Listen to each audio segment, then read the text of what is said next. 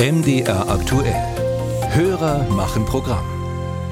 Ist es ein unmoralisches Geschäft? Das Deutsche Rote Kreuz und auch andere Unternehmen handeln mit Blut, das gespendet wird. Krankenhäuser zum Beispiel kaufen das Blut von den Blutspendediensten für Operationen und Krebspatienten. Unser Hörer Holger Miklitzer wollte dazu Folgendes wissen. Das DRK und auch andere Unternehmen handeln mit Blut, welches gespendet wurde. Meine Frage lautet, Kaufen Krankenhäuser das Blut für Operationen von den Blutspendediensten? Wenn ja, zahlen das die Krankenkassen und am Ende die Versicherten selbst? Werden somit mit den Blutspenden Gewinne erzielt? Und was passiert mit den Gewinnen? Wenn dadurch Gewinne mit dem Blut der Spender gemacht werden, finde ich das fragwürdig. Werden also mit den Blutspenden Gewinne erzielt und was passiert mit diesen Gewinnen? André Seifert ist diesen Fragen nachgegangen.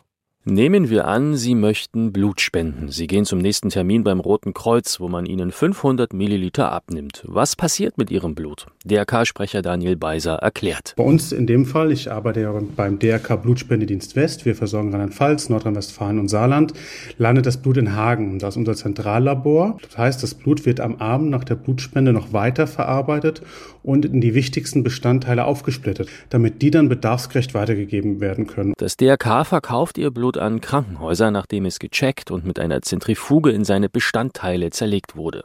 Pro Konserve bekommt es nach eigenen Angaben zwischen 90 und 130 Euro.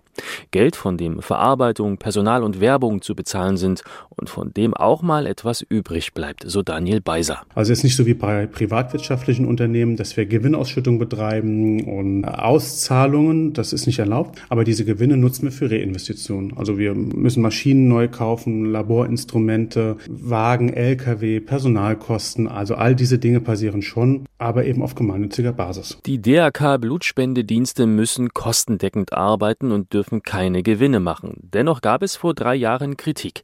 Ein RTL-Team hatte dem DRK in einer Recherche ein Geschäft mit Blutspenden vorgeworfen. Ob das stimmt, lässt sich schwer sagen. Dazu bräuchte man Einblick in die Geschäftsbücher. MDR aktuell hat sich die öffentlich einsehbaren Finanzberichte des DRK angeschaut und die zeigen tatsächlich hohe Rücklagen. 16 Millionen Euro hat zum Beispiel der DRK Blutspendedienst Nordost angesammelt, zu dem Sachsen gehört. Der zu dem Thüringen und Sachsen-Anhalt gehören verfügt über 28 Millionen. Doch die Rücklagen seien wichtig, um wirtschaften zu können, verteidigt sich das DRK.